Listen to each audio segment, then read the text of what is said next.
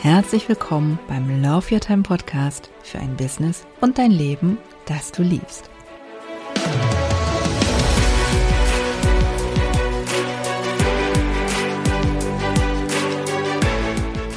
Jeder kennt das Phänomen, die Zeit rennt, deshalb müssen wir sie einfach richtig nutzen. Zwei Dinge sind dafür wichtig. Tu, was du liebst und tu es so effizient, dass es dich schnell und sicher an dein Ziel bringt.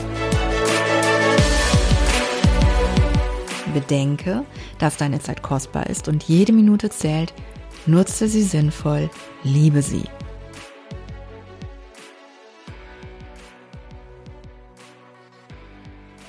Herzlich willkommen bei dieser allerersten Folge des Love Your Time Podcasts. Als erstes möchte ich mich dir heute kurz vorstellen, damit du eine Ahnung davon bekommst, wem du hier überhaupt zuhörst und wem du hier deine Zeit schenkst. Und ich möchte auch ganz gerne darauf eingehen, warum wir dem Ganzen den Namen Love Your Time gegeben haben. Ich bin Mitgründerin und Mitinhaberin einer Agentur für Markenkommunikation und Positionierung. Daher kommt auch der ganze Marketing- und Business-Teil in diesem Podcast. Ich komme aber ursprünglich aus der Personal- und Persönlichkeitsentwicklung und aus der Weiterbildung. Da habe ich auch mein Diplom gemacht, habe mich aber damals auch schon immer sehr für Marketing interessiert, denn genau wie im Personalbereich und in der Weiterbildung geht es da auch um Psychologie und um Verhalten und das hat mich immer schon wahnsinnig interessiert und ich konnte das halt in beiden Bereichen finden und hatte das Glück, dass ich in meinem Job nach dem Studium auch ähm, beides verbinden durfte. Aber das hat mir dann irgendwo auch nicht mehr gereicht und so habe ich eines schönen Tages ähm, meinen Job als Angestellte an den Nagel gehängt und ja, diese Agentur Scala Vision wurde geboren. Das war also praktisch so der be berühmte Sprung ins kalte Wasser. Wir waren da ein kleines Team und ursprünglich eine ganz normale Werbeagentur, wie man das auch so kennt. Aber dann änderte sich ziemlich plötzlich etwas. Ich hatte nämlich im Jahr 2013 ein besonderes Erlebnis. Ich wäre fast gestorben. Ich hatte nämlich nicht bemerkt, dass mein Blinddarm geplatzt ist. Du fragst dich jetzt wahrscheinlich, wie man das nicht merken kann. Ich habe mich das auch gefragt. Ich habe mich das unzählige Male gefragt. Ich kann es bis heute nicht beantworten, aber es geht tatsächlich.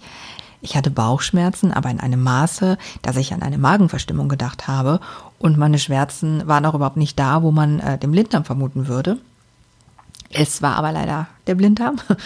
Und so lag ich äh, da mit zwei Not-OPs, ganz schrecklichen Blutwerten, einer Bauchfellentzündung, über 40 Grad Fieber und das Schlimmste war, die Antibiotika haben leider nicht angeschlagen. Interessanterweise fühlte ich mich aber gar nicht so schlecht und fragte deshalb noch spaßeshalber, ähm, ja, aber ich sterbe da ja jetzt nicht dran, oder? Ja, und dann hat der Chefarzt mir sehr, sehr lange, sehr, sehr fest in die Augen geguckt und dann nur gesagt, wir tun, was wir können. Bam. Das saß. Als ich kurz darauf allein in meinem Zimmer war, habe ich auf die Uhr geguckt. Ich weiß wirklich nicht mehr warum, aber alles, was ich wahrnahm in diesem Moment, war die Uhr, die an meiner Zimmerwand hing und in meiner Erinnerung stand sie auf fünf vor zwölf. Ich bin mir hundertprozentig sicher, dass das ein Trick meines Unterbewusstseins war, aber es ist bis heute immer noch sehr irritierend, die berühmten fünf vor zwölf. Und äh, alles, was ich gedacht habe, war, wie, das war alles? Das war mein Leben. Man hört es immer wieder, dass die Leute so ähm, kurz vor ihrem kurz vor ihrem Tod die Dinge bereuen, die sie nicht gemacht haben. Und man, klar, man kann es nicht nachvollziehen, wenn man nicht in der Situation war. Aber bei mir war es tatsächlich auch so. Ich habe in diesem Moment keine Angst gefühlt. Ich hatte auch keine Trauer. Aber ich habe Bedauern gefühlt. Und ich habe alles bedauert, was ich noch nicht gemacht, noch nicht erlebt hatte, noch nicht erreicht hatte. Und es stimmt also tatsächlich. Jedenfalls in meinem Fall war es auch so, dass man im Angesicht des Todes in erster Linie bedauert, was man versäumt hat. Nun hatte ich Glück, sonst würdest du mir jetzt hier auch nicht zuhören können. Ähm, ich hatte ein tolles Ärzteteam und äh, das hat wirklich alles gegeben. Und ich habe also meine berühmte zweite Chance bekommen. Seitdem weiß ich, wie schnell alles vorbei sein kann, ohne Vorwarnung. Also wirklich von heute auf morgen. Und kurz danach haben wir dann auch die Marke Love Your Time geschaffen. Zuerst war nicht ganz klar, in welche Richtung das Ganze laufen würde, aber eines war sicher, uns war wichtig, eine echte Botschaft in die Welt zu tragen. Nämlich dass das Leben begrenzt ist, dass das Leben endlich ist, unsere Zeit ist endlich und deswegen auch Love Your Time. Wir sollten unsere Zeit lieben und sie nicht verschwenden mit etwas, was uns auf Dauer nicht erfüllt oder uns einfach nicht weiterbringt. Und zwar völlig egal, ob im Business oder privat, denn diese Trennung existiert sowieso nur in unserem Kopf. Viele Podcasts oder Blogs trennen zwischen Leben und Beruf, zwischen Freizeit und Karriere.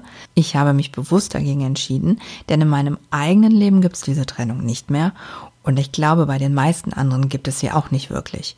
Selbstverständlich gibt es die klassischen 9-to-5-Jobber, die ihren Job in erster Linie ausüben, um ihr Einkommen zu sichern, dann nach Hause gehen, den Job vergessen und bis zum Schlafen gehen ihr eigentliches, ihr wahres Leben führen. Und ich verurteile das auch überhaupt nicht. Das ist völlig okay. Das ist ein absolut legitimer Lebensentwurf und wer damit glücklich ist, hat ja auch letzten Endes alles richtig gemacht. Denn wenn er glücklich ist, dann liebt er ja seine Zeit, dann macht er ja etwas mit seiner Zeit, was ihn glücklich macht. Und das ist alles okay.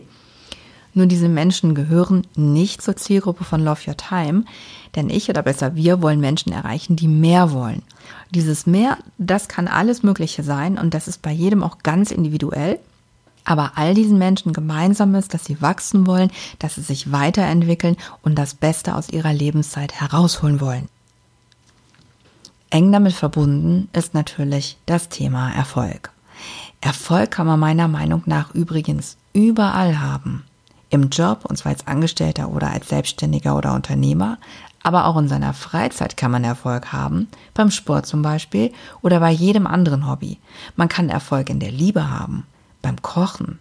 Bei allem, was man tut, kann man Erfolg haben und das sollte man auch, nicht, weil ich glaube, dass es wichtig ist, überall der Beste zu sein, sondern weil ich glaube, dass man die Zeit, die man auf dieser Welt hat, auf die beste, erfüllendste Art und Weise nutzen sollte, derer wir fähig sind. Und das können wir besonders gut, wenn unsere Bemühungen zu einem positiven Ergebnis führen, wenn unsere Anstrengungen belohnt werden, wenn wir üben und besser werden, sogar wenn wir lernen wollen, mal wieder richtig zu entspannen. Und genau das ist eine Definition von Erfolg. Erfolg hat also gar nicht ausschließlich etwas mit Karriere, Geld und Status zu tun. Man kann auch einfach erfolgreich Tomaten anpflanzen oder als Freizeitkicker erfolgreich Fußball spielen oder erfolgreich Topflappen klöppeln, völlig egal. Erfolg heißt einfach nur, wenn man es schon macht, dann macht man es besser auch richtig, denn sonst verschwendet man nur seine Zeit.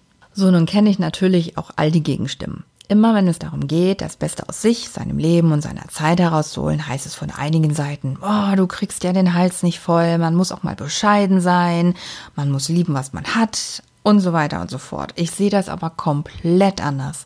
Im Gegenteil, ich finde, das Leben ist so kostbar, etwas so Besonderes, dass wir alles tun sollten, um das für uns persönlich Beste daraus zu machen. Das kann bedeuten, mega erfolgreich im Business zu sein. Das kann aber auch bedeuten, das Leben so zu organisieren, dass man das Maximum an Zeit für die eigene Familie herausholt. Oder man möchte auswandern oder aus der Hektik und dem Konsum aussteigen und die Erfüllung in der Stille eines Klosters finden. Völlig egal, was dein Thema ist. Wichtig ist, dass du es angehst, dich deinen Ängsten und Dämonen stellst und deinen Weg gehst. Und wer jetzt denkt, dass man die Kirche im Dorf lassen muss und einfach nur seine Brötchen verdienen, weil das Leben kein Wunschkonzert ist, das ist okay. Derjenige kann jetzt ausschalten. Ich akzeptiere das wirklich vollkommen und ich respektiere es auch. Menschen sind unterschiedlich und das ist gut so. Wer aber auch nur minimal die Hoffnung hegt, dass da noch mehr drin sein muss, der ist hier richtig. Und weil uns das alles wirklich wichtig ist, haben wir mittlerweile auch den Love Your Time Award ins Leben gerufen. Und wir haben ihn bereits letztes Jahr verliehen.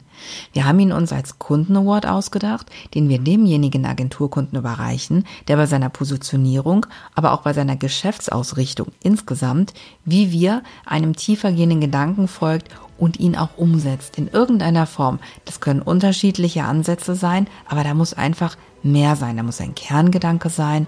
Und äh, mehr dazu gibt's aber in einer der nächsten Folgen. Ich hoffe, ich konnte den Gedanken hinter Love Your Time verständlich machen und freue mich, wenn du beim nächsten Mal wieder dabei bist.